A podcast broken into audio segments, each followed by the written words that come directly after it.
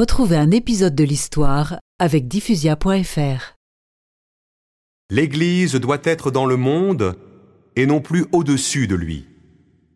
Elle doit être à côté des hommes, au milieu d'eux, pour les aider à découvrir la vérité par eux-mêmes.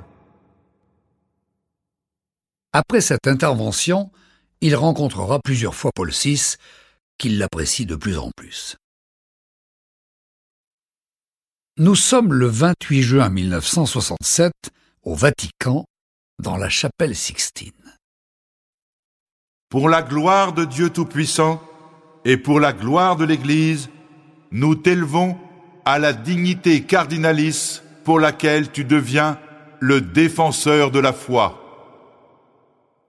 Le pape Paul VI élève l'archevêque de Cracovie, monseigneur Wojtyla, au rang de cardinal. Désormais, outre les honneurs dus à la fonction, le nouveau cardinal devient membre du Sacré Collège. Cela veut dire que si le pape vient à mourir, il devient électeur du nouveau souverain pontife lors d'un conclave.